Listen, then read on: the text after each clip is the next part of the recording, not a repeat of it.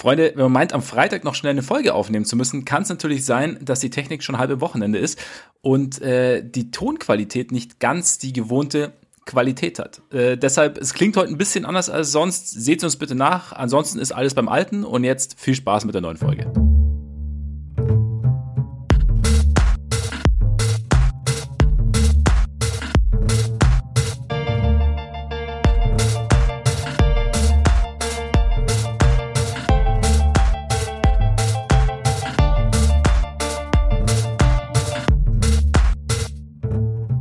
Des gepflegten Korbballsports, herzlich willkommen zu einer neuen Ausgabe unseres Korbiger Podcasts. Schön, dass ihr dabei seid an einem Freitag.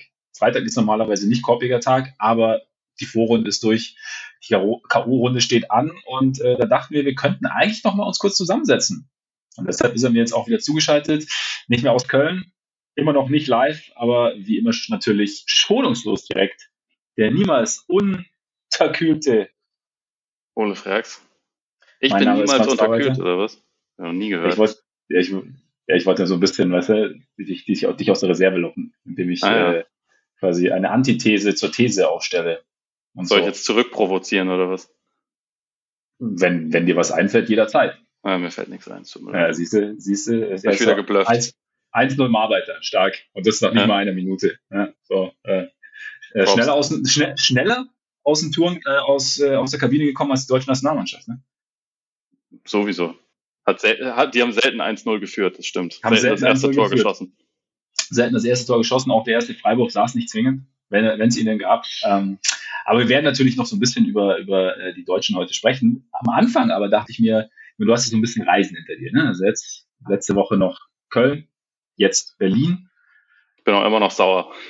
Eben, also der Zug hat dir ja so ein bisschen im Stich gelassen, habe ich mitbekommen, äh, auf Trip so zwischen Stop in Hamburg und dann weiter. Was da genau im Argen lag, was da genau genervt hat, so, ne, lass, lass er mal dahingestellt. Die Frage ist aber, welche Playlist hat dir das Warten und den Ärger wenigstens etwas reduziert? Welche Playlist? Äh, Oder was lief in deiner Playlist? Nicht die vom, vom DJ in Köln. Äh, das kann ich. da haben, haben, relativ wenige seiner Songs haben es auf meine Playlist geschafft, muss ich gestehen. Nee, ich, Wenn du sagst wenige, welche dann? Welche haben es geschafft? Keins. Also ich habe tatsächlich eine Playlist, wo zumindest Still, Still Dre drauf ist, was doch öfter mal lief. Ähm, ich fand es auch eh ganz interessant, bei den Spielen, die nicht von Deutschland waren, war es eh ein bisschen anderer Mix. Ne? Also als, als Frankreich gegen Slowenien gespielt hat, war irgendwie vor dem vierten Viertel, kam auf einmal Crossroads von Bone Thugs and Harmony, wo ich schon dachte, okay, A, komische Auswahl hier, aber, aber naja, dann hat Deutschland gespielt und dann war halt irgendwie wieder Ballermann. Also ja, die, die Sachen haben es nicht. Es scheint irgendwie so, es scheint irgendwie gefühlt die Identität in Anführungszeichen der Deutschen zu sein. Irgendwie, wenn irgendwo Großveranstaltung, dann bitte Ballermann. Ja, meine Theorie ist einfach kleinster gemeinsamer Nenner.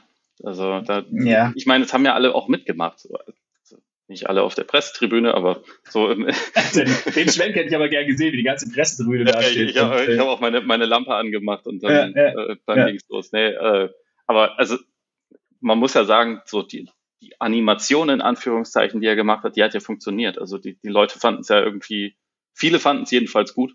Von daher ja. gibt es einem ja, in irgendeiner Form auch recht, aber ich hätte was anderes gehört. Äh, auf meiner auf meiner Playlist, so ich habe tatsächlich vor, vor ein, zwei Wochen eine zusammengestellt, die zum Schreiben heißt. Und hm. äh, die höre ich dann eigentlich einfach die ganze Zeit. Ich gestern auch mal wieder den Low Post gehört. Äh, das, das hat unterwegs auch äh, ein bisschen Zeit vertrieben, aber ansonsten höre ich die und da sind so Sachen wie das neue Rock Marciano Album drauf, also ein paar, paar Lieder davon. Bisschen, ah, bisschen Freddie Gibbs Stimmt. immer. Ja, mhm. Bitte? Äh, ja, genau, Rock Marciano und, The Alchemist, ja. und The Alchemist, genau. Ja. Elephant Man's Bones kann ich nur empfehlen. Für alle mhm, Leute, die mhm. komplett weirde Musik gut finden. Es ist weird. Rock Marciano ist auch weird einfach. Also er, er hat einfach, extrem weird, ja. Es ist einfach seine, seine, seine eigene Geschwindigkeit und sein eigenes, ja. ja, ja. Der klingt halt irgendwie mehr wie so, wie so einer, dem irgendwie ein Kiosk gehört und der aber so ganz komische Sachen aufschnappt in der Zwischenzeit und einem die dann so ein bisschen unter der Hand irgendwie verrät. So hört er sich einfach immer an. Ja. Aber mit so, ja, so genau. einem krass, krassen Flair dabei und irgendwie so die Wortspiele und so die, die, äh, der Humor, der dann teilweise mit reinfließt und so, und dann ist es halt wieder furztrocken. Finde ich irgendwie geil. Also die, das Album ist für mich bisher so dieses Jahr, glaube ich, das, was ich am besten finde. Auch wenn es ja. für be bestimmte Stimmungen ist, sagen wir mal so. Ja, das stimmt, das stimmt.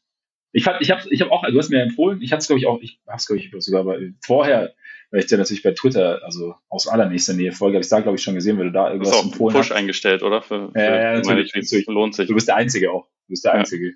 Du, du und Wutsch. Ähm, nein, äh, auf jeden Fall, da habe ich gesagt, ja, und ich finde also ich mag Rock Marciano auch ganz gerne, aber es, es ist nur, ist, äh, die, die Stimmung muss passen quasi. Die Stimmung ja. muss passen. Weil eigentlich, eigentlich ist in meinem, meinem Hip-Hop und Rap ähm, Geschmack beziehungsweise was ich eigentlich gerne höre, ich brauche mehr, mehr Fluss normalerweise. Ja. Mal, mehr, mehr Boomback, mehr, mehr Klatschen im Hintergrund. Ja, auf jeden Fall. Klatschen im Hintergrund ist für mich ganz wichtig. Ist ganz ja. wichtig. Ja, ja. Nee, Achso, aber, aber Action also, Bronson höre ich gerade noch sehr viel. Ist auch äh, ah. so ein bisschen die, also ich meine, die machen zwar auch viel zusammen, aber der, der ist halt etwas, etwas lauter. Aber auch äh, ja. hat auch gute Sachen gemacht.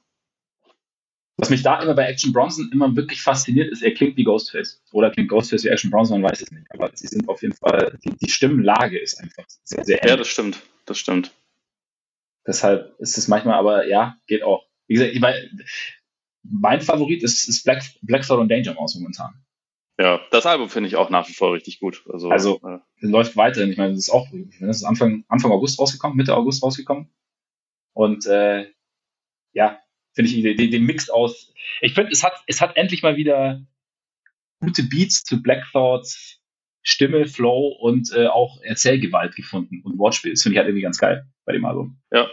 Ja, also gerade, ich hatte da auch noch dazu gelesen, dass sie die, die Sachen eigentlich in, in so einem Zeitraum irgendwie von sieben oder acht Jahren aufgenommen haben. Und ich finde, trotzdem hat man das Gefühl, dass es so einen gewissen äh, roten Faden auch einfach gibt. Also mhm. es passt halt irgendwie alles gut zusammen. Und also die beiden ergänzen sich. Danger Mouse ist natürlich auch ein guter Produzent, auch wenn der teilweise auch völlig andere Sachen macht, aber ja. bietet einen, einen sehr guten Rahmen für das. Und ich meine, Black Cloud hat sowieso in seinem Leben, glaube ich, noch keinen schlechten Part abgeliefert. Das ist halt, also, der, der kann das halt einfach. Er liefert einfach, egal, egal in welcher Konstellation, egal wo, egal was. Black Thought ist übrigens irgendwie zwei Jahre jünger als Rakim. Krass. Das finde ich relativ krass, weil Rakims Prime vor 30 Jahren vorbei war. Und äh, äh, also Rakim ist auch irgendwie nur zwei oder drei Jahre älter als Jay-Z, würde man auch nicht unbedingt denken. Aber so ist immer noch ein junges Genre. Ja, das stimmt. Rakim, ja, ja. War mir auch nicht so bewusst. Aber gut. Wieder was ich gelernt. Grad, ja, wieder was gelernt. Ich höre gerade übrigens tatsächlich, also ich habe auch so eine, so eine Schreibplaylist und ich muss mich da manchmal gerade so ein bisschen, ein bisschen anschieben, quasi, wenn ich, wenn ich was schreiben muss. Das heißt muss, aber gerade finde ich es ganz geil, wenn so ein bisschen was dahinter ist. So, ne? Äh, ich höre gerade äh, regelmäßig den äh, Track von Hustle, weißt du, von, äh, von der, von der Boa Challenge. Ja, ja. Ähm, der, so, okay, okay, los geht's. So, weißt du, so, und dann, dann räume ich äh, Silben ab wie Bo Cruz, Tobias Harris und nice. Konsorten. Deshalb, ne? Ist geil. Ist einfach geil. Äh, gut. Wie kommen wir jetzt, wie kommen wir zum Basketball? Ja, haben wir eigentlich gerade schon Hustle, ne? Und Bo Cruz, aka Juancho Hernan Gomez ist ja auch noch dabei mit Spanien. Wir werden wahrscheinlich einen kleinen, oder was heißt wahrscheinlich, wir machen einen kleinen Ausblick so auf die Achtelfinals, Viertelfinals, Bracket stehen ja. Äh, hauptsächlich geht es natürlich um, um Deutschland, die morgen gegen Montenegro spielen. Du hast gerade schon gesagt, leider ohne Vuc. Dafür mit äh, Bundeslegende in the making Marco Simonovic. Wir sind sehr gespannt. Ähm, Bevor wir starten mit der Eurobasket, aber vielleicht noch äh, News aus dieser äh, Nationalen Basketball Association, über die wir sonst ganz gern sprechen. Maxi Kleber nicht dabei bei der EM aber weiterhin dabei bei Dallas, verlängert, drei Jahre. War für dich eigentlich nur eine Frage der Zeit. Es gab ja vorher schon die Meldungen, Champs hat ja gesagt, dass sie kurz davor sind, sich auf drei Jahre 33 Millionen zu einigen. Hast du auch so über den, über den Sommer schon den Eindruck gehabt, dass es eigentlich für Dallas keinen Sinn ergibt, Kleber ziehen zu lassen, beziehungsweise dass es vor allem Sinn ergibt, ihn zu halten mit dem Profil, das er mitbringt als Spieler, vielseitiger Verteidiger, wenn es kann sein Dreier treffen, klar, es gibt, es gibt manchmal Spieler, die es nicht so läuft, aber im Grunde eigentlich ein optimaler Spieler so neben, neben Doncic. Ja, also es ergibt schon sehr, sehr viel Sinn für die Maps und also sowieso, weil der, weil der Preis jetzt, finde ich, auch sehr gut ist. Ich könnte mir vorstellen, mhm. oder hätte mir vorstellen können, dass wenn er jetzt nochmal eine starke Saison gespielt hätte und dann auf den Markt gekommen wäre, dass er vielleicht sogar noch ein bisschen, bisschen mehr bekommen hätte. Ähm, ich habe auch tatsächlich da, dabei festgestellt, dass Tim McMahon Ahnung hat, weil also ich habe ja ihn erst vor einer Woche äh, im mhm. Interview gefragt, also ob so die, die neuen Verpflichtungen im Frontcourt irgendwie was für Kleber bedeuten und seine Rolle und so oder ob er denkt, dass das wegen auslaufendem Vertrag vielleicht auch jemand ist, der dann mal in einem, in einem Trade sein könnte. Also weil, weil die Mavs halt äh, früher oder später wahrscheinlich noch einen zweiten Star holen wollen. Und da meinte er, kann man nicht ausschließen, aber kann auch ganz gut sein, dass sie sich ziemlich bald auf einen neuen Vertrag einigen. Und voilà, also hat er recht gehabt. Und äh, ich glaube, das ist, das macht für beide Seiten total Sinn, weil, also wie du schon gesagt hast, das ist jemand, der einfach vom, vom Skillset, von dem, was er mitbringt, gerade wenn der Dreier fällt, eigentlich ein ziemlich perfekter Rollenspieler neben, neben Doncic ist. Und also davon, davon haben sie ja einige. Also Bullock und Dorian Finney-Smith würde ich da auch mit reinzählen, mhm. die halt einfach vielseitige Verteidiger sind, die sehr gut werfen können. Ähm, das, das ist halt irgendwie wichtig und Grundvoraussetzung. Jetzt, also die, die Hauptaufgabe hat sich für die Mavs nicht verändert. Das muss halt irgendwie der, der zweite Star sein. Aber dass man, wenn man halt schon mal dieses Grundgerüst an guten Rollenspielern hat, dass man die auch hält, das, das macht einfach natürlich Sinn. Und ich glaube, also bei Kleber ist halt das einzige so dieses gesundheitliche Ding, dass man ja. Eigentlich am allerliebsten seine Produktion für wahrscheinlich 33 Minuten hätte und das aber einfach zu viel ist. Äh, mhm. Äh, und deswegen spielt er halt wahrscheinlich eher so, keine Ahnung, äh, vielleicht in der Saison sogar ein bisschen weniger, damit man es halt in den Playoffs dann irgendwie hochfahren kann. Aber in den Minuten, die er spielt, ist er halt, wenn er gesund ist, einfach ja ein idealer Rollenspieler. Meinst du, das könnte auch so ein Grund sein, dass der Preis jetzt doch relativ, ja, das ist ja auch gesagt, so solide anmutet, also dass, dass, dass jetzt nicht die ganz großen Dollars fließen mussten, also natürlich verhältnismäßig immer noch, aber und dass er halt dafür, dass er so ein guter Rollenspieler ist, dann doch irgendwie relativ preiswert in Anführungszeichen zu haben war.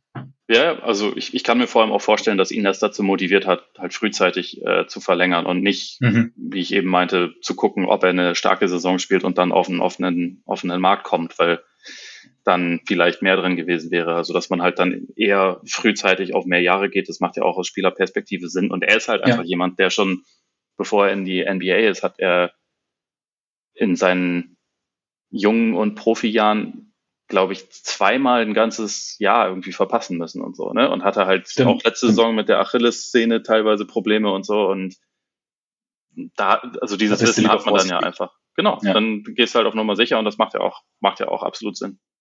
Ja, vor allem gerade bei der Achilles-Szene. Also das ist ja wirklich so, äh, also A, finde ich in der, in dem Zusammenhang, Zusammenhang auch verständlich dann zu sagen, ich spiele den Sommer nicht, weil mhm. ich eine lange Saison hinter mir habe Plus ähm, haben, glaube ich, auch die Mavs gesagt. Ja. Ja, also genau, dass der Arbeitgeber da irgendwie auch noch ein Wörtchen mitredet. Aber wie gesagt, ich finde es dann auch zu sagen, hey, ich, keine Ahnung, ich muss auf meinen Körper schauen. Ich habe nur so und so viele Jahre und eben äh, mein Vertrag läuft aus und ich habe mit dem Team auch noch was durch. Ich meine, keine Ahnung, es ist, ist äh, die monetäre Sache ist ja die eine Seite, aber ich glaube, die meisten Sportler sind dann doch auch sehr motiviert, äh, da ja noch den, den, den den Erfolg sich dann hinterher zu sichern. Und deshalb ist es, glaube ich, Irgendwie, irgendwie verständlich. Noch eine Geschichte aus der NBA. Unser Freund Montresor hat, äh, hat ein neu, neues Team gefunden. Trifft da seinen alten Freund James Harden in Philly. Hat unterschrieben. Philly, ja, bekommt noch einen Big Man dazu. Ja, wir wissen ja um die defensiven Limitierungen des Montrezl Harrell, wissen wir ja, glaube ich, alle Bescheid. Jetzt ist die Frage, die letzten Jahre war ja immer so das Thema ohne Embiid, also wenn Embiid sitzt, wenn Embiid sitzen muss, wenn Embiid verletzt ist, oder halt die Minuten ohne Embiid sind schwierig.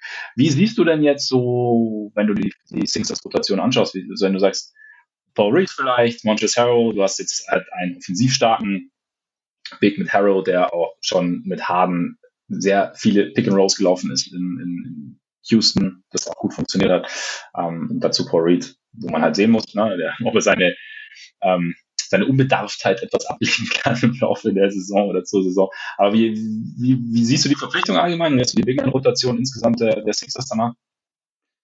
Also, sie macht mich nicht wütend, aber ich finde sie, also ich, keine Ahnung, so das Ding ist, das ist halt jemand, der ihnen in der Regular Season auf jeden Fall helfen wird, weil, weil es einfach, glaube ich, jemand ist, der, der offensiv ja einfach nach wie vor gut ist und, und gute Stärken einbringen kann und äh, wie du schon gesagt hast, auch schon eine eine von früher existierende ähm, Verbindung irgendwie hat und der, der kommt halt rein, wird seine Punkte machen. Er wird auch stänkern, wenn er den Ball nicht genug bekommt, das weiß man auch, aber ähm, es ist halt trotzdem irgendwie so eine äh, known commodity sozusagen. Also mhm.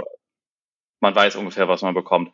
Wobei man, also wo man dann natürlich auch dazu sagen muss, ähm, man weiß auch, dass man in den Playoffs nicht so viel von ihm bekommt. Also dass es da halt einfach nicht so, dass es da schwierig ist für ihn. Und ich weiß, dass die, dass die Sixers und vor allem Murray immer sagen, ja, aber das spielt ja eh dann unser Star über 40 Minuten, das ist dann auch nicht so wichtig. Aber ich denke mir halt immer, wenn du halt noch ein, zwei junge Bigs im Kader hast, und das haben sie ja, wo man es vielleicht noch nicht so final weiß, wo die Reise hingeht, dann können wir auch sagen, geben wir die Minuten doch eher denen und gucken mal, was passiert, weil vielleicht ist da ja einer dabei, der uns in den Playoffs auch wirklich mhm. hilft. Und das wird jetzt halt nicht passieren, sondern es wird dann halt Harold spielen und äh, es werden weniger Minuten für, für Reed und ich, jetzt habe ich gerade vergessen, wie der äh, vierte Kollege im Bunde noch heißt, noch ein junger Center, auf den Namen komme ich gerade nicht, aber jedenfalls. Ja, ich glaube auch ähm, nicht gerade. Jedenfalls, ja, die, die werden dadurch halt einfach weniger Möglichkeiten haben und dann wird es natürlich auch schwerer sein, in der Zeit sich irgendwie darauf vorzubereiten, was dann in den Playoffs passiert. Und dann hast du meiner Meinung nach wieder eher das, das altbekannte Problem. Deswegen ist es, ja, wie gesagt, für mich, es, es macht mich jetzt nicht richtig betroffen und es, äh, es ist aber auch kein, also keine Verpflichtung, wo ich denke, oh ja, super geil, haben sie eine Lücke gefüllt, die, die Missing Piece. Ja.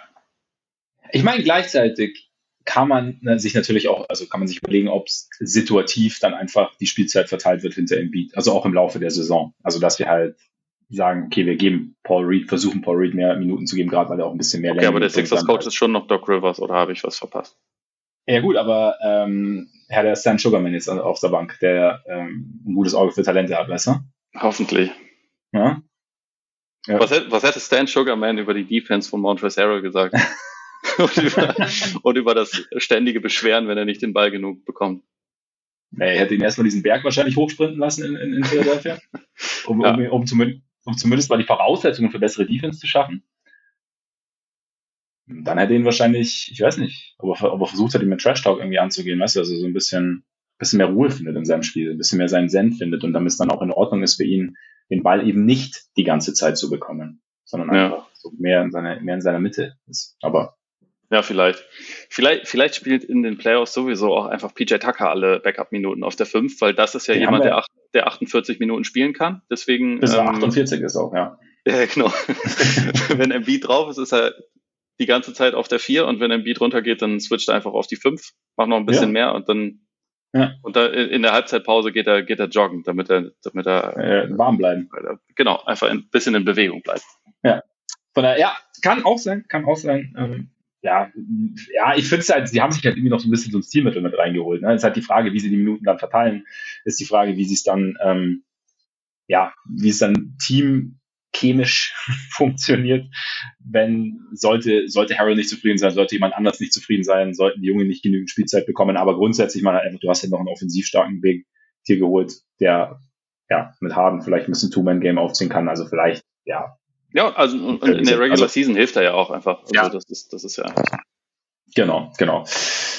Gut, dann hätten wir die NBA abgehakt, dann können wir eigentlich auch mal Richtung, Richtung Eurobasket gehen. Vielleicht noch so ein bisschen persönlich. Was, was ging bei dir noch so? Was, was war in Köln noch so? Ich meine, du hast Tim McMahon angesprochen, das Interview. Du hast ähm, eben, dort ist diese etwas komplizierte Zugreise. Was, was war noch so in Köln, seitdem wir das letzte Mal gesprochen haben? Wir haben ja, wann haben wir gesprochen? Am Montag? Montag, Montag glaube ich, ne? Ja, genau. Ist doch irgendwas, irgendwas unfassbar Erzählenswertes passiert. Wen hast du, mit wem warst du diesmal joggen? Oder vielleicht auch schwimmen? Oder keine Ahnung. Ich war nochmal Frühstück mit McMahon. Nee, ähm, ansonsten ähm, waren das, also es ist halt irgendwie so schwer, das so zu rekonstruieren, weil das halt irgendwie einfach voll hektisch war. Es ist halt mega mhm. viel, mega schnell äh, passiert und man ist irgendwie permanent auf dem Weg zur Halle oder sitzt dann irgendwo und schreibt und, und äh, grundsätzlich aber war halt war halt cool. Also auch viele Gespräche, wo ich jetzt, äh, ich habe mich mit, mit einem Scout länger unterhalten, der, äh, also wo ich jetzt nicht so viel drüber erzählen darf, weil das halt eine reine Geheimbranche, aber das, das war auf jeden Fall auch ziemlich spannend und das sind halt so ja. Sachen, die, die passieren halt auch nur, wenn, die, wenn du in die Halle gehst, ne? Und äh, ja, da, voll, nimmt man dann schon irgendwie was mit, aber was jetzt bei mir ehrlicherweise am, am meisten einfach hängen bleibt aus den letzten Tagen, ist äh, dieses, dieses Frankreich-Slowenien-Spiel, weil das, also, äh, weil das halt einfach nur unfassbar gut war und das krass war. Also ich meine, es war jetzt dann äh, im Lauf der letzten Woche, das waren die ersten Male für mich, dass ich Doncic in Person gesehen habe, ne? Und mhm. ähm, er war am Anfang wirklich nicht so gut. Slowenien war auch nicht so gut und irgendwie, also hat zwar schon immer wieder seine geilen Aktionen gehabt, aber es wirkte teilweise so ein bisschen desinteressiert. Und dann haben sie gegen Bosnien verloren und dann gab es ein äh, Team-Meeting, wo es wohl auch ziemlich gekracht hat, wo sie sich dann halt danach einfach ja so ein bisschen berappelt haben. Mhm. Bei Doncic konntest du es dann halt voll sehen. Also in dem Spiel gegen Deutschland hatte er schon 36 Punkte gemacht und äh, teilweise richtig gute Defense auch gegen Franz Wagner gespielt und man hat richtig gemerkt, okay, der, der Kollege meint es ernst, ne? Und ja. er hat aber, da er zum Beispiel seinen Dreier nicht getroffen hat, trotzdem dachte ich mir, okay, okay, jetzt ist er da. Und dann ja. einfach am nächsten Tag 47 gegen Frankreich.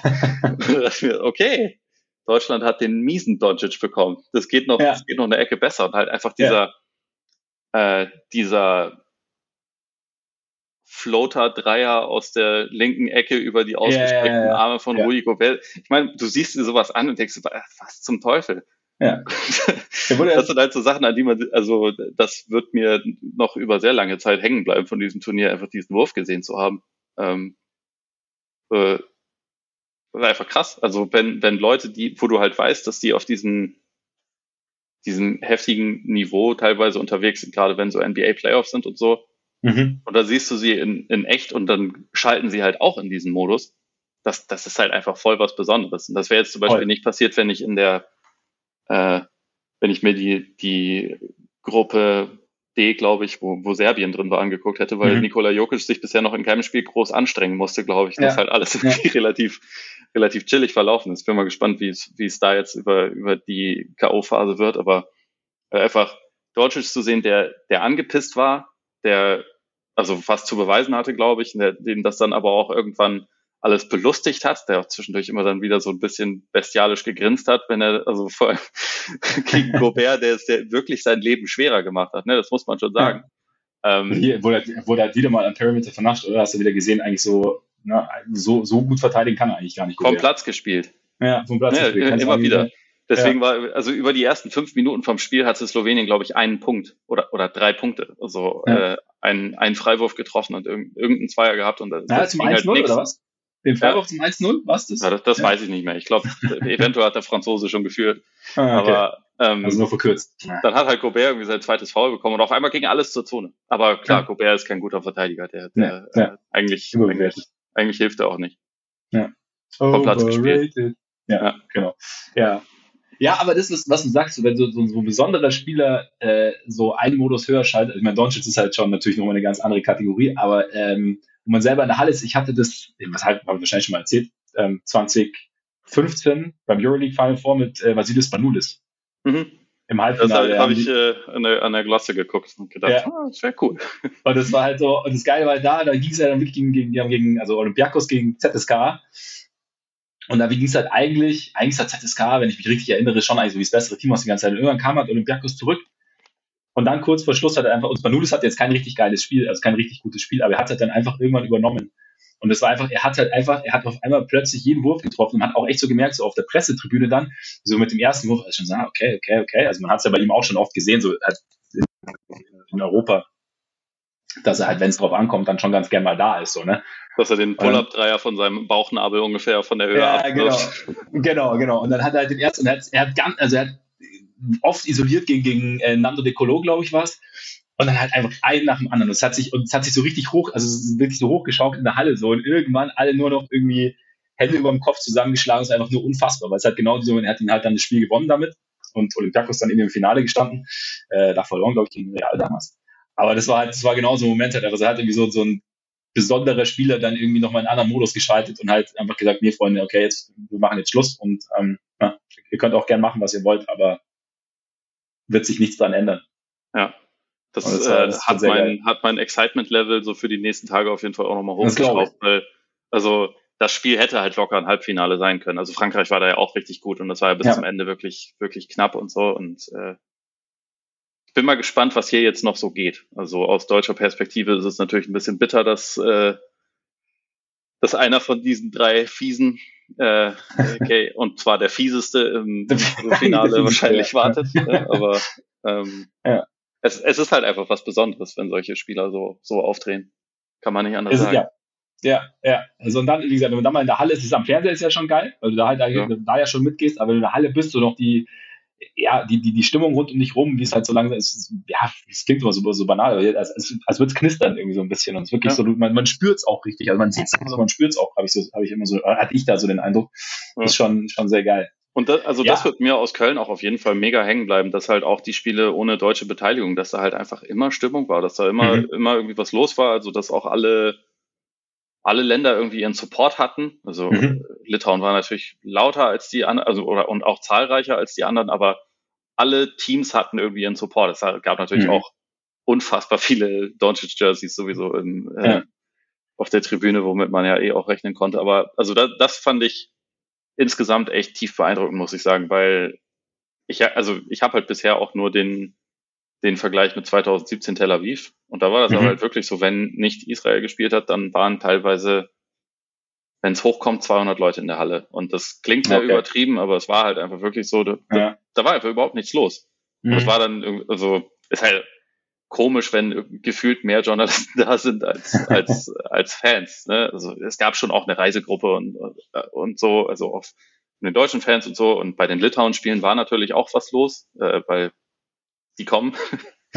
aber äh, es, es war halt einfach was ganz anderes. Und ich, ich finde auch so, auch was ich so gehört habe und was mir Leute erzählt haben, die halt schon mehr so Turniere mitgenommen haben, so, dass halt wirklich bei allen Spielen so viel los war, das, das gab es in der Form wahrscheinlich noch nicht. Okay. Okay. Ja, cool. Oder, also, oder, ja. oder halt sehr selten. Oder, ja. die Leute, die ich gesprochen habe, haben es zumindest auch jetzt nicht in der Form so miterlebt. Und das ist halt, also auch wenn du es mit so NBA-Spielen vergleichst, dass du halt Heim- und Auswärtsfans, beziehungsweise halt einfach Fans von beiden Mannschaften hast, mhm. dass sich dadurch so krass dann hochschaukelt. Das hast du ja auch beim Basketball einfach nicht so oft.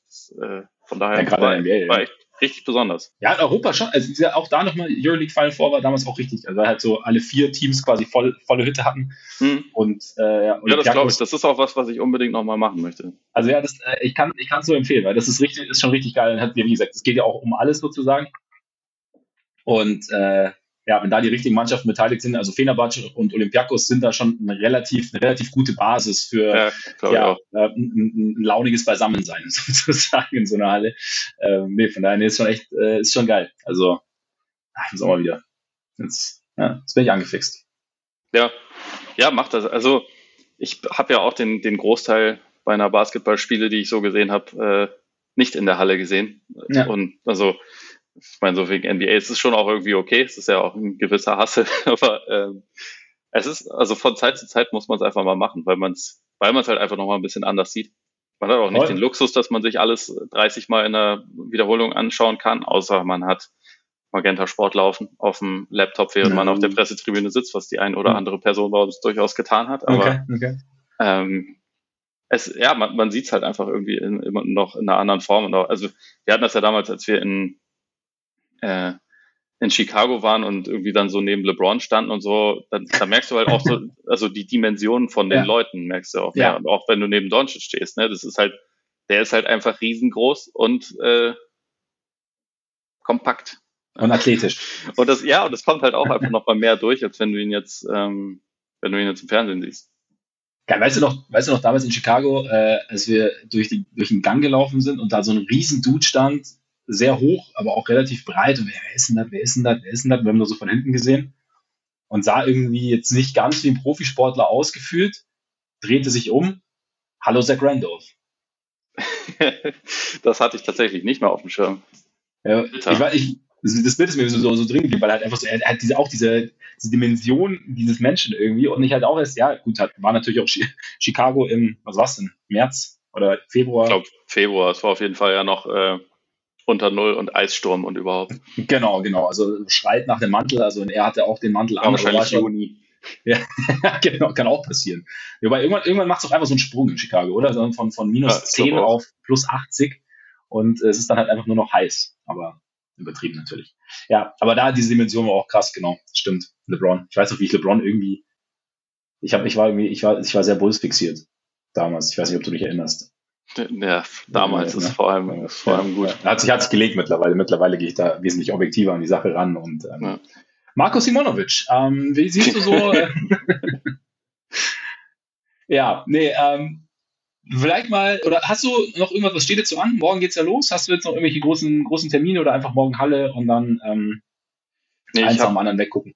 Ich habe äh, eben noch ein Gespräch geführt mit, äh, mit Per Günther und das werde hm. ich dann noch, wenn wir durch sind mit Aufnehmen, werde ich das alles noch abtippen und einen Artikel daraus machen und das geht dann, glaube ich, morgen früh raus. So, Deutschland spielt ja erst um 18 Uhr, das ist also noch ja. ein bisschen Zeit, um das zu lesen und dann äh, muss ich mal gucken. Also es sind halt vier Spiele nacheinander und ich weiß ja, dass ich danach dann auch noch ein bisschen was tun werde. Deswegen ist halt die Frage, ob ich mir eventuell ein Spiel auch aus dem Zimmer quasi noch gebe, aber andererseits ist halt mhm. halt das erste Spiel morgen äh, Türkei, Frankreich und wie er, Ergin Ataman gesagt hat, sind drei bis vier Millionen Berliner halt Türken und deswegen wird da wahrscheinlich schon eine gewisse Stimmung sein und ja. eigentlich will man sich das wahrscheinlich nicht entgehen lassen. Also wahrscheinlich lasse ich es einfach morgen auf mich wirken und ziehe mir das einfach ja. alles rein.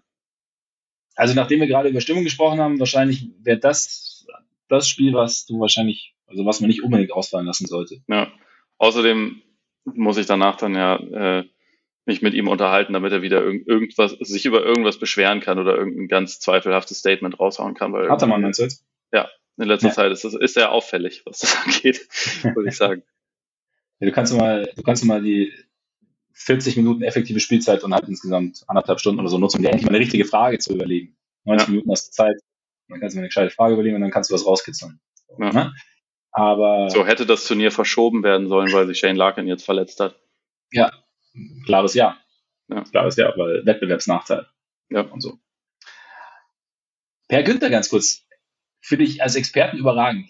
Also, weil, wir, weil du vorhin ja auch kurz gesagt hast, also angesprochen hast, dass Sončić ein bisschen für seine Verhältnisse langsam ins Turnier gestartet ist und sie hatten halt vor dem Deutschlandspiel, ich weiß nicht, weiß nicht du siehst von, von der Übertragung wahrscheinlich nicht so wahnsinnig viel, Nee, ähm, also von den deutschen also, Spielen äh, gar nichts. Deswegen, genau, aber also, ich, ich höre das auch nur immer, dass er das sehr gut macht und kriege teilweise ja. mal irgendwelche äh, Zitate von ihm mit, die mir Kollegen schreiben, die äh, also halt auch genau wie du das halt irgendwie sehr, sehr positiv finden, was er da macht, aber selber gehört habe ich es tatsächlich noch nicht.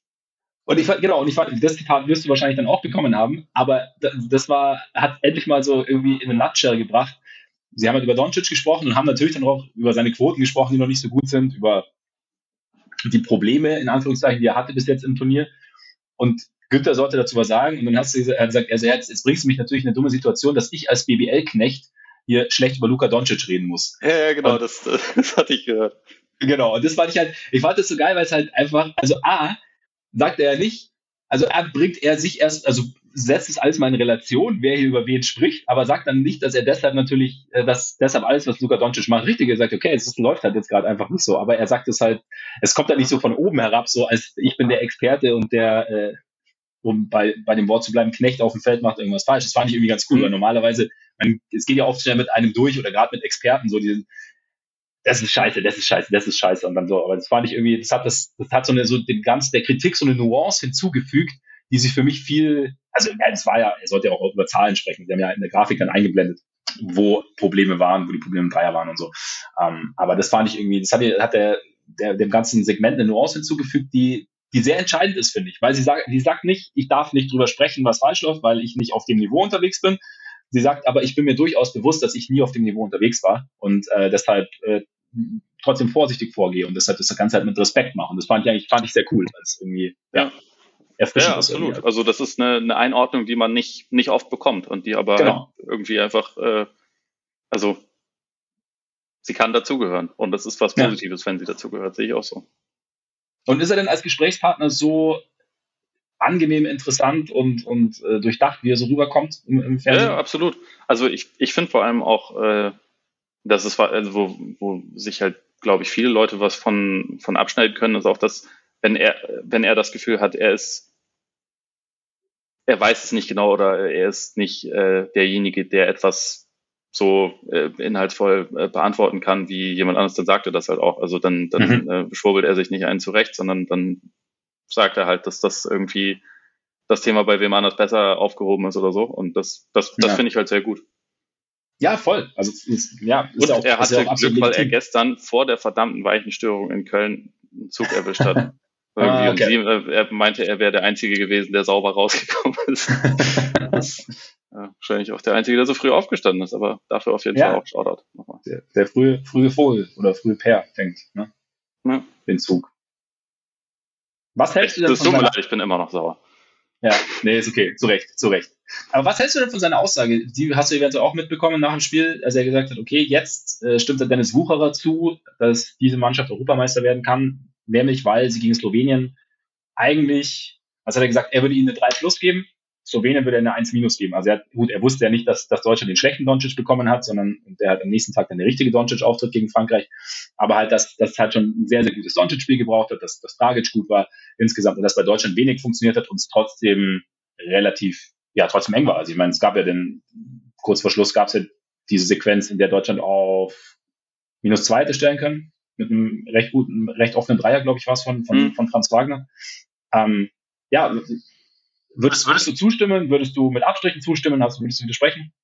Also ich würde sagen, äh, dass Deutschland bei einer 3 Plus war ungefähr, da, da gehe ich mit. Ähm, dass Slowenien eine 1 Minus war, da bin ich mir nicht so sicher. Also da hätte ich gedacht, die hätten auch mehr Steigerungspotenzial noch gehabt als, als das, was sie da gezeigt haben. Also ich fand, fand sie defensiv gut. Ähm, ich, also ich hatte vor allem das Gefühl, dass sie am Anfang die deutsche Mannschaft so ein bisschen überrumpelt haben. Also mit diesem, mit diesem Hard Hedge, was sie gespielt haben. Also weil sie es, mhm. und sie haben es das ganze Spiel über wirklich beeindruckend gut geschafft, Deutschland aus der Zone rauszuhalten. Das, das war schon gut, aber das ist halt auch so ein Ding. Ich hatte das Gefühl, dass halt von der deutschen Mannschaft ein bisschen spät irgendwie die, die Reaktion kam und sie ein bisschen spät darauf dann geschaltet haben, okay, müssen wir den Ball schneller bewegen, müssen wir halt schneller, schneller irgendwie das Mismatch finden, müssen auch äh, sauberer die Pässe spielen und so. Das, das hat alles so ein bisschen gefehlt und dadurch hatte ich das Gefühl, dass halt vielleicht noch nicht die, die A-Version von, von Slowenien so richtig gefordert war. Also ich fand sie jetzt zum Beispiel gegen, gegen Frankreich äh, insgesamt wahrscheinlich schon ein Stück besser. Also nicht nur mhm. Doncic, sondern und da hatten sie Mike Toby gar nicht dabei, der ja schon mhm. auch ein, also der, der wichtigste Big Man ist, den sie, den sie haben. Und ähm, ich glaube, deswegen, ich, ich stimme dem Statement in Teilen zu, und Europameister finde ist, finde ich, ein großes Wort. Ähm, da bin, also, zumal man jetzt halt diese, man hat diese, mit, man hat diese Ansetzung mit äh, im Viertelfinale wäre es Griechenland, wenn man gegen Montenegro gewinnt und das ist aber, also wenn man halt diesen Qualifier dazu braucht, da, dann ist es äh, Griechenland. Da muss man auch dazu sagen, okay, dann gibt's aber halt noch Mannschaften, die bessere Karten darauf haben, äh, Europameister zu werden. Und ja, ja, ja, irgendwie weiß ich es aber auch nicht so genau, weil es könnte, wenn alles perfekt läuft, dann kann es natürlich schon passieren. Und also ich ja. finde auch, dass, dass die bisher echt gut auftreten, sehr gefestigt auftreten und dass sie auch trotzdem noch Luft nach oben haben, gerade gerade offensiv, was die Starting Five angeht, weil das ist halt mhm. abgesehen von, von Wagner, der überragende Quoten hat insgesamt, ist es halt von der Starting Five einfach noch alles ausbaufähig, finde ich. Also sowohl was den Fluss angeht, als auch was die Quoten sowieso angeht, als auch was so das ähm, äh, grundsätzliche Spieltempo angeht, weil mir das häufig so ein bisschen zu langsam reinkommt.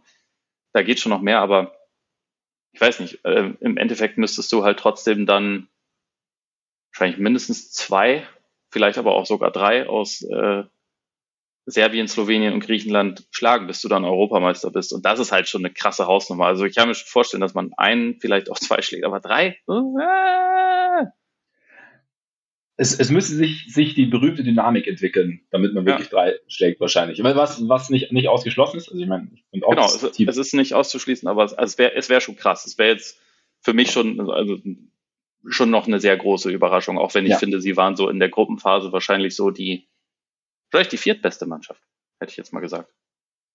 Nach hast Serbien. Die, ja, hast die drei großen und dann hast du die. Ja.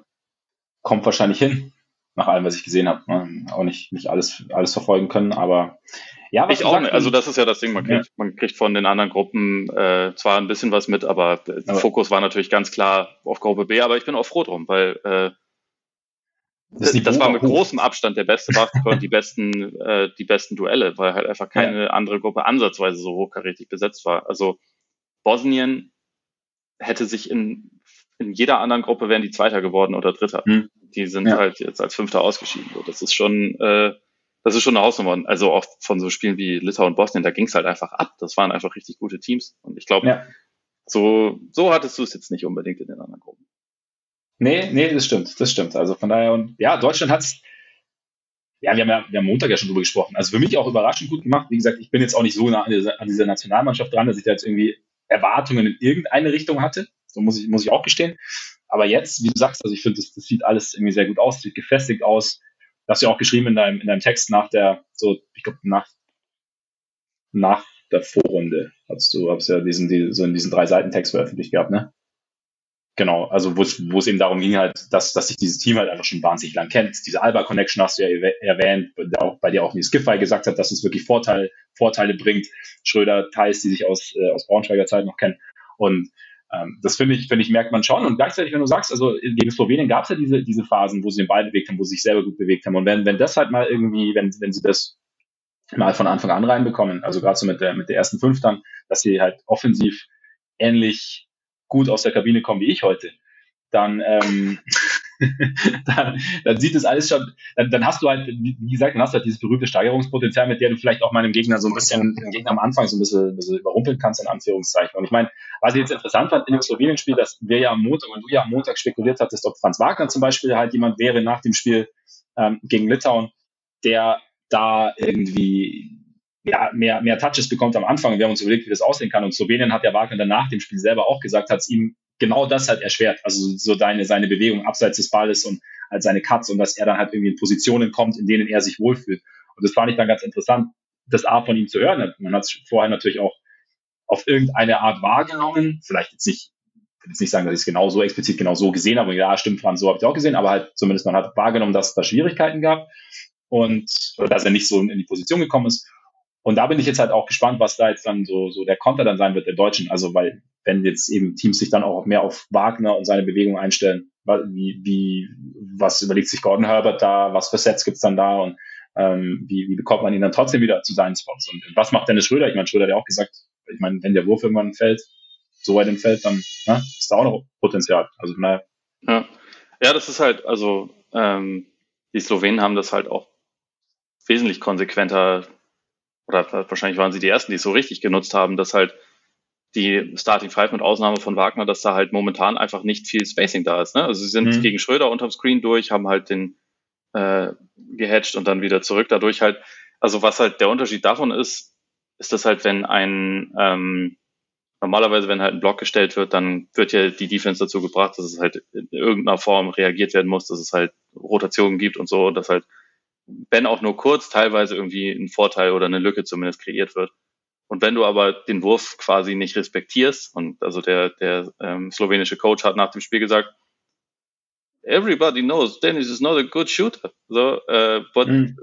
everybody let them do what they want. So nach dem Motto.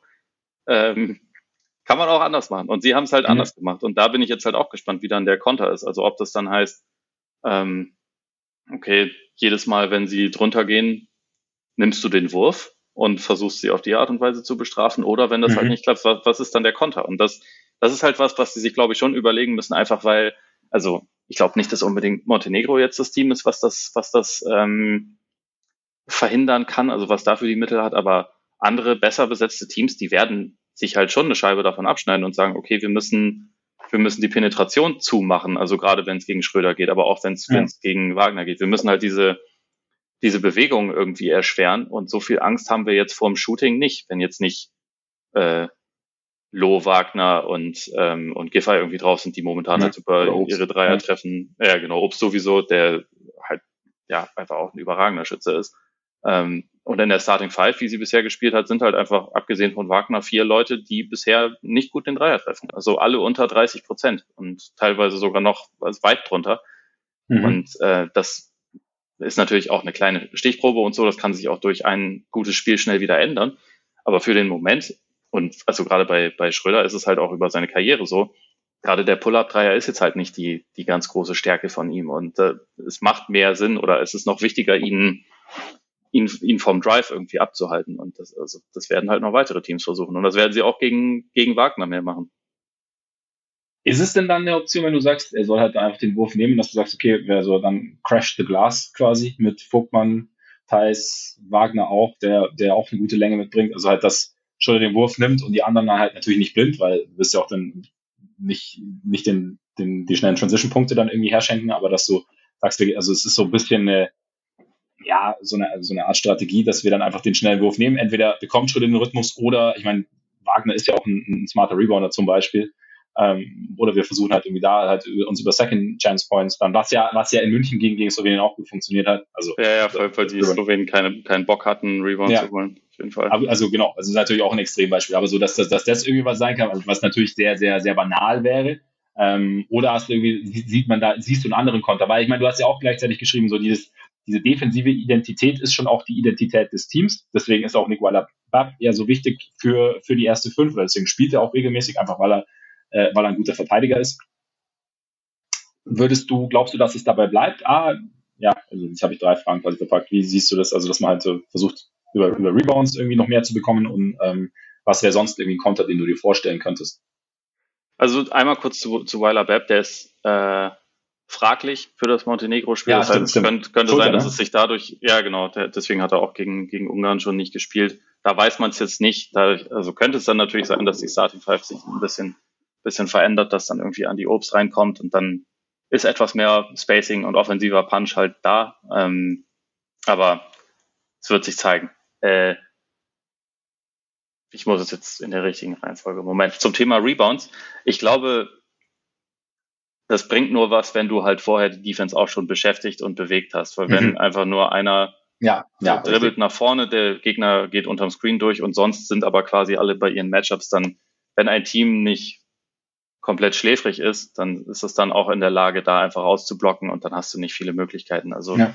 äh, Slowenien hat ja in dem Spiel jetzt auch die defensiven äh, Rebounds einfach geholt und hat das mehr oder weniger kontrolliert, auch wenn sie teilweise mit Doncic als ihrem Großen gespielt haben. Ne? Also die hatten ja häufig, äh, also jetzt dann auch gegen Frankreich sowieso, wo, weil Tobi gefehlt hat, aber sie haben häufiger mal ohne ohne Big oder, oder halt, halt mit nur einem Big gespielt und haben trotzdem halt, also es geht dann halt über, über Energie, über sauber ausblocken mhm. und um, um Rebounds kämpfen. Und ich glaube, also man geht jetzt halt in die K.O.-Phase, da dann zu denken, äh, werfen wir, wir, wir crashen jetzt und das klappt dann schon. Ähm, das würde jetzt nicht reichen. Wenn man es vorher bewegt hat und so, dann kann das natürlich ja, also mal klar, sein. Und also, also Offensiv-Rebounds können auch eine Waffe sein. Also das glaube ich ja. schon auch. Also gerade wenn du halt mit zwei Bigs spielst, aber äh, so als der primäre Konter, ich glaube, der müsste halt schon eher sein, eigentlich, dass man halt versucht, einfach mehr andere Bewegungen noch mit reinzubekommen, dass man mhm. halt den Ball ein bisschen schneller und sauberer passt, dass halt auch mal das, äh, weil, also wenn, wenn so hart Hedge gespielt wird, dann ist kurz immer irgendwo was frei. Und das muss halt dann, glaube ich, schneller gefunden werden. Und man muss halt die Defense irgendwie dazu zwingen, dass es halt mehr, mehr in Bewegung gerät. Aber also ich glaube, gerade wenn es jetzt so diese diese Art von Defense wäre, da würde wahrscheinlich jetzt auch schneller ein Konter kommen, weil man es schon mal gesehen hat. Grundsätzlich ist es halt so ein bisschen die Frage, wie, wie kann man dafür sorgen, dass auch gegen eine gute Defense, die quasi eine Mauer aufbaut, in Anführungszeichen, dass man, dass man halt trotzdem einfach zum Korb kommt, weil es muss halt so die Balance stimmen. Äh, Deutschland nimmt recht viele Dreier, das ist auch gut, sollen sie auch, aber äh, also gegen Slowenien hatten sie nur 18 Points in the Paint, das ist halt schon einfach sehr, sehr wenig. Mhm. Und ähm, das, es muss halt so ein bisschen die, die Kombination aus beiden Bin ich auch mal gespannt, was, was, äh, was da noch so kommt. Hast du so mit Blick auf Montenegro da irgendwas oder, oder wie siehst du es mit Blick auf Montenegro? Montenegro? Also meine, wir haben ja auch schon so gesagt, ja, wenn es dann weitergeht, hm, dann, dann vielleicht Griechenland, aber siehst du da irgendwie einen großen Stolperstein? Meine, du hast ja schon gesagt, die anderen Gruppen hast du jetzt nicht groß gesehen. Wie gesagt, Nikola Vucevic nicht dabei. Damit natürlich schon ja, an einer Maschine beraubt, sozusagen. Aber, der, der, der Maschine. Jetzt sind es halt irgendwie also der, äh, der Kendrick Perry, der kann halt heiß laufen. Ähm, Mihailovic heißt, er kann, kann auch irgendwie mal relativ viele Punkte machen, aber eigentlich glaube ich, dass das schon machbar sein sollte, wenn man halt konzentriert spielt, weil Montenegro, glaube ich, so gerade in Sachen Athletik eigentlich nicht die Mittel hat, um Deutschland zu verteidigen. Also mhm. ich glaube, das ist ein Spiel, wo man äh, defensiv natürlich irgendwie diszipliniert sein muss. Und gerade gegen Perry wäre es natürlich gut, wenn man Weiler Bepp zur Verfügung hatte, weil der eigentlich da ja das, das so natürliches Matchup für den ist, mit dem er, glaube ich, ziemlich gut klarkommen würde. Da, da müsste man halt sonst gucken, wer das übernimmt. Aber äh, eigentlich haben die defensiv nicht unbedingt die Mittel. Und damit. Und also damit sollte, sollte Deutschland in der Form aktuell schon eigentlich meiner Meinung nach klar für sich entscheiden. Was sich natürlich, äh, das wird natürlich gut altern, wenn sie dann morgen rausgehen, aber äh, du, du weißt, wie es ist mit den Predictions. Ich, ich habe sage, ich habe einfach ein ganz solides Gefühl, was das angeht. Ja, und ich meine, wir können, wir können ja nur das nehmen, was wir bis jetzt gesehen haben, also gerade von Deutschland. Ja. Also wir können ja jetzt nicht davon ausgehen, dass jetzt morgen auf einmal alles, was bis jetzt gut funktioniert hat oder 80 Prozent davon nicht funktionieren und deshalb es dann irgendwie den Bach runtergeht. Das kann natürlich passieren, aber das kann man dann einfach schlecht vorhersehen. Und äh, deshalb, nach allem, was man bis jetzt gesehen hat, glaube ich auch einfach gibt es gute Möglichkeiten, dass, dass sie weiterkommen. Und dann, gut, dann wartet halt ähm, der Große, der zwar Probleme hat, sein Spiel weiterzuentwickeln, aber irgendwie auch, äh, auch Stagnation scheint bei ihm ja schon ganz gut zu sein. Der braucht schon Skills, wenn man groß Eben. ist. Ja, und sich durch Defensiven schlängeln kann, was natürlich kein Skill ist. Das ja. ist einfach ein, eine Bewegung oder was auch immer. Äh, Weshalb George Muresan der beste Spieler seiner Zeit war. Deswegen ist der so ist Janis jetzt auch der beste seiner Zeit. Ja, genau, genau so ist es. Nur weil Janis ja noch ein bisschen kräftiger ist. Ja. Also, ne? Dann, die, die Bewertung von Janis finde ich schon immer geil. Also wirklich, ja, egal. Aber halt auch eigentlich nur von der Seite von so ein paar äh, Verwirrten, ja, ja, genau, oder? Also ich, ich glaube, der, der, der allergrößte Teil der Leute, die sich das, die sich das wirklich anguckt, kann schon anerkennen, äh, seit, bei ihm sieht Scorn anders aus als bei Kyrie Irving. Und ich weiß gar nicht, wie man das formulieren soll. So, es ist Muss schon, kein Fehler sein. Es ist der einzig wichtige Skill, dass man schwere Pull-Up-Jumper nach 48 Millionen Dribblings trifft. Da ja. ist, er, ist Janis tatsächlich nicht der Beste drin. Aber vom Gesamtpaket her halt schon. Und also viele Leute können das, glaube ich, schon anerkennen oder sagen ja zumindest, er ist einer der drei Besten oder so. Das kann ich auch noch akzeptieren. Passt schon. Ja, aber das ist genau, das, das fand ich auch ganz, das finde ich auch ganz gut, dieses Ding mit, was, was ist denn, sind denn Skills? Also wenn ich mir halt einfach, äh, klar, ist das Skill-Level bei Kyrie hoch, aber es ist halt irgendwie, es, zum Basketball gehört halt mehr als, als Dribbeln und sich schwere Würfe zu erarbeiten. Wenn ich mir permanent einfache Würfe arbeite, ja, das ist auch ein gewisser Ja, warum sind die denn einfach? Weil, ja. nicht, weil ich sie ja. erarbeite, weil ich halt was kann, was niemand sonst kann. So, ja. ist, ist, so, ist doch hilfreich. Ja, ja was man eventuell als Skill bezeichnen kann. Aber egal. Ähm, soll, ich glaube, ich glaub, wir sprechen dann drüber, wie es gegen Griechenland aussieht, aussehen könnte, wenn es dann soweit ist. Weil vorher jetzt schon irgendwie Fall. zu sagen, so, okay, und dann hier und abgesehen davon, dass ich mir das alles auch noch ein bisschen genauer anschauen müsste.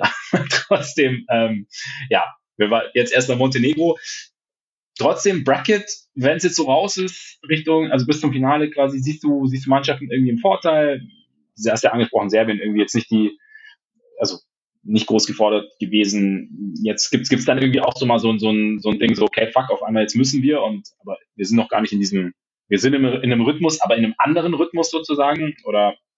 Dafür müsste ich jetzt das genaue Bracket vor Augen haben, um dir, um dir das beantworten zu können. Ich glaube, das ist, äh, ja, es ist, es ist, also keine Ahnung, wenn du so ein Serbien beispielsweise bist, dann hast du eh den Anspruch, dass man, dass man letztendlich alle aus dem Weg räumt. Aber ähm, hm. ich, in dem Fall weiß ich es tatsächlich einfach nicht. Und trotzdem, grundsätzlich, wie siehst du, also ist es eine Gefahr, wenn man relativ, nein, es ist natürlich auch dann vielleicht aber so ein bisschen, uh, ich, ich suche irgendwie nach einem Problem, aber wenn du relativ einfach durch eine Gruppe marschierst, dass du dann halt, dass du Gegenwehr nicht mehr ganz so gewohnt bist auf einem gewissen, ähm, auf einem gewissen Niveau und dann halt eventuell doch ja, über, unangenehm überrascht werden könntest. Es kann schon sein. Also ich meine, es, es würde jetzt dann nicht unbedingt für die für die äh, Cleverness und Erfahrung von von einem Team sprechen, aber also es kann theoretisch natürlich schon sein, dass du halt erst irgendwie Spiele hattest, wo du wenig bis kaum gefordert bist und dann mhm. Wirst du vielleicht dadurch überrumpelt über ein Team, also von einem Team, was halt nicht so hoch rankt, also wie jetzt Litauen, ja. die ja nur zwei von fünf gewonnen haben, die aber halt schon total battle-tested sind, ne? Also weil die halt ja. einfach gegen krasse Gegner schon gespielt haben und ja auch immer irgendwie äh, dran waren, dann kann das wahrscheinlich schon passieren. Ist halt, ist halt so ein, ich meine, deswegen ist ja auch dieser K.O.-Modus so geil, ne? weil du es ja nicht im Laufe ja, einer Serie korrigieren kannst, sondern es ist halt dann einfach nur ein Spiel, sind 40 Minuten. Und äh, ja. Da kann sowas grundsätzlich schon passieren. Viertelfinale theoretisch zum Beispiel bei Serbien könnte Frankreich sein. Ja, ja und Frankreich hat äh, schon, Frankreich finde ich halt irgendwie krass, weil die Defense ist schon teilweise sehr gut und offensiv spielen sie aber. Ja, ja der, wenn der nicht drauf ist, dann ist besser. Ja. Wenn, da, wenn da Fall ja. oder Poirier vor allem, der, ja. Vinny Sexpants spielt ein komisches Turnier bisher.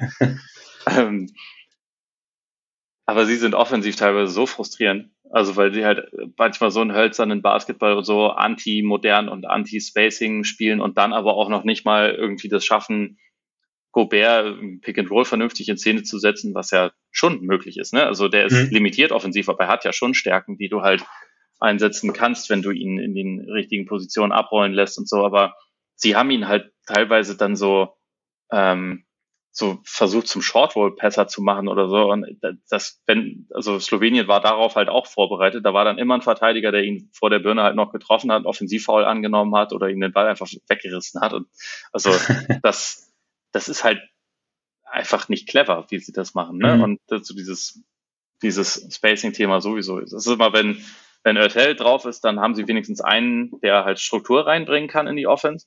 Aber ansonsten ist es schon sehr von, von Einzelaktionen irgendwie abhängig. Fournier ist natürlich auch, also der kann ja jederzeit einfach auch geil zocken und kann auch gegen mhm.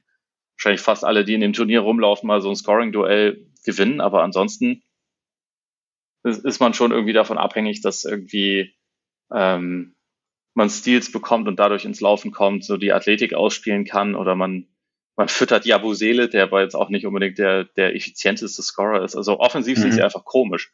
Aber ja ich hätte sie schon trotzdem noch als ein Team auf dem Zettel, das schon eine Medaille gewinnen kann. Also einfach wegen dieser Defense. Und weil man denkt, okay, an einem guten Tag ist halt Fournier schon gut und dann können sie schon genug Punkte machen, dass das halt auch irgendwie, dass das halt auch irgendwie passt. Ja, wir sind gespannt. Ich meine, morgen geht's, morgen geht's ja los. Morgen Sonntag die Achtelfinals. Dann ist Montag Pause. Ein Tag Pause. Dann sind die Viertelfinals und Tag Pause. Und dann so hangen wir uns durch die Woche bis zum Finale, dann Sonntag in der Woche. Deutschland gegen Serbien. Und dann. Heard it here first. Heard it here first, genau.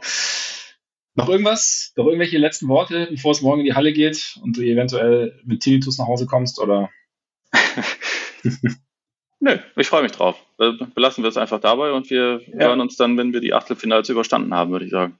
Würde ich auch sagen. Dann können wir auch konkret darüber sprechen, wie es, ob es gegen Montenegro geklappt hat und wenn ja, wie und wenn nein, warum und so.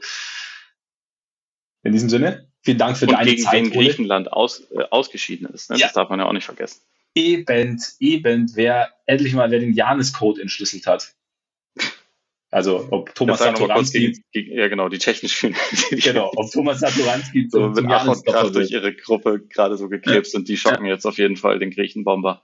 Ja. Ein Spiel? Ein Spiel? Ja, alles ist möglich. Fast alles ist möglich. Das ist, das ist so Turnierfall. Ja, genau, genau. Wir freuen uns auf jeden Fall drauf und wir freuen uns natürlich auch, dass ihr dabei wart. Vielen, vielen Dank. Solltet ihr öfter zuhören wollen und uns noch nicht abonniert haben, könnt ihr sehr gerne machen. Sehr, sehr gerne sogar. Bei Spotify, bei Spotify, Amazon Music, Google Podcasts, Apple Podcasts, dieser.